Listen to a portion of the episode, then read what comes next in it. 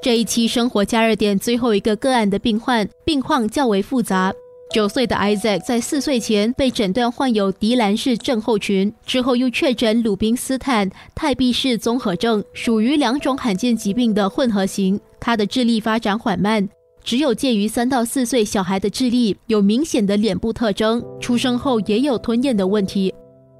总的来说，就是学习方面或者活动方面啊，走路啊、吃东西，全部都是非常的缓慢。开始的时候，头三年他是不可以吃东西，他全部试管的，用管打进去的，也不会说话，也不会走路，接近崩溃的。因为他是我第一个孩子，而且医生也毫不留情说，哎，这个情况是蛮糟。过了一年之后，我就接受和坚强起来了，因为我知道我再这样苦下去是对这个小朋友没有帮助的。要用管来喂他，大概要用一个小时，然后他全部吐出。来，你又在喂，整个过程就是一直每天就一直在喂，一直在骂他的吐的东西，然后他肚子又不好，每次会泻肚子之类，基本上就一直存活没有睡觉。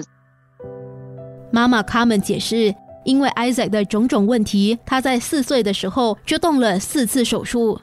一个是做人造胃口，因为不能吃东西之前，他的食管是从鼻子里面进去的，所以每次要插进插出，他是非常痛。所以一岁多的时候就跟他造了一个人造一个洞，在这个肚子，食物直接打进肚子里面呢。不用每个星期从他鼻子塞一个很长的一条喉到他的食道，那我自己试过也，我自己已经痛到眼泪都不行了，何况是一个小 baby。然后他因为经常有呕吐，所以要绑他的那个食道绑一点。第三个手术是做他的睾丸，都要拉下去。其实还有一个手术是在他眼睛，因为眼睛是眼皮垂下来的，就基本上都盖住了那个眼睛，对他看东西有问题，所以要把它拉上。但是这些手术都需要麻醉，所以医生要把那个麻醉要打进去的时候，我们看着追过去，我们从手术室离开的那个转身离开的那种感觉，真的很难受的。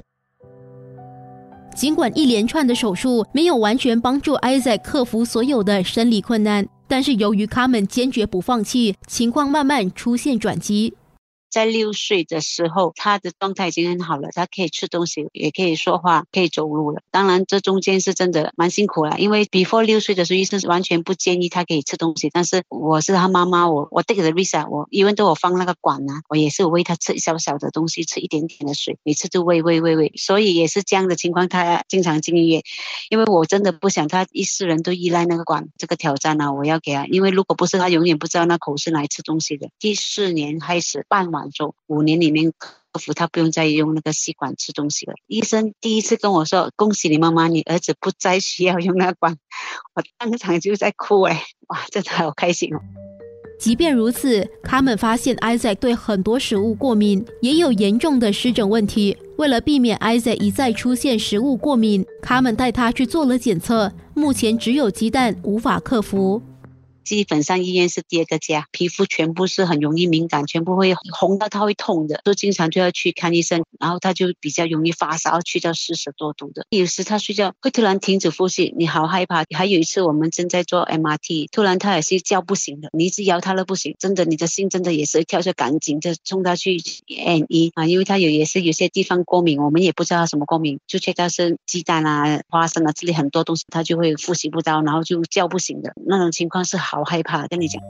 关关难过关关过。虽然他们一步一步的陪着儿子克服种种挑战，但是面对 Isaac 睡觉时会突然缺氧的问题，他们终究妥协了。他睡觉是不够氧气的，那时候我仍然是坚持不要，但是这种东西我做不到，因为关于睡觉，你的氧气足够在头脑，没办法之下，我就给他用那机器了，就是到现在还在用，就睡觉的时候需要需要那个 CPAP 给他足够的氧气去他的脑，虽然不会太严重了，他现在要依赖那个来睡觉。对于和儿子一同经历的艰辛，他们更在乎的是现在他们所能拥有的简单幸福的家庭生活。不是成就是感激这上天怜悯这个小朋友。他小的时候真的很辛苦，一个小小的朋友每次要进医院，然后皮肤是红的、痛的，他只有哭，每次都是在哭的。第一年我也不坚强，我也陪他一起哭，也加上种种的问题，这几个去克服所有的问题。虽然说朋友，我有很好的很多很好的朋友，特殊的一群妈咪是精神上支持，但是还是一个孤单作战的感觉。所以当我有了一个小家庭，丈夫一起去帮忙去照顾支持，这是我一直想要。要的，而且觉得哎，还是有个完整的一个家。虽然是对别人来说是一个很简单，但是对我来说，看到他跟妹妹虽然打架，这个的画面让我是很感动的。身为过来人，他鼓励还在逆境里挣扎的父母，和他一样考虑加入新加坡罕见疾病协会 （RDSS）。父母们可以互相鼓励、扶持，互相理解，分享资讯。有些猫咪还在里面，然后困扰，为什么是我？为什么是我？啊，阿杰是提供很多的活动，或者提供很多的资料给我们，让我们慢慢可以发出来。出来那活动全部都是一般这样的妈妈，很多情况我们是不敢出去在外面，因为我们觉得孩子好像很怪，你要试管之类的。我们也当然也是经济方面，或者是很多情况，我们都不敢带小朋友出门，就是整天在家里。新加坡罕见疾病协会原定在二月二十九号罕见疾病日推出易跑活动，虽然将展延，但是负责人 Kenneth 希望有兴趣的公众可以到 www.carryhope.sg 报名参加。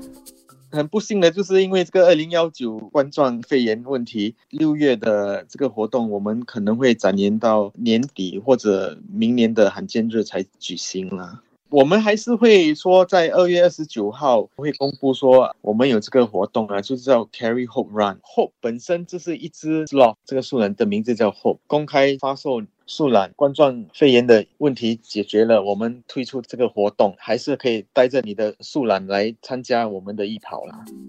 正如这个易跑的意义，Chloe、Christopher、凯安、安杰和 Isaac 这几位患上罕见疾病的孩童。都可以怀抱着希望和勇气，与家人携手在逆境中往未来前进。我们虽然无法分担患病孩童的痛，还有他们的家人所经历的苦，不过社会的每一份子却能以满满的爱心和同理心，给予他们更多生命的希望和勇气。生活加热点。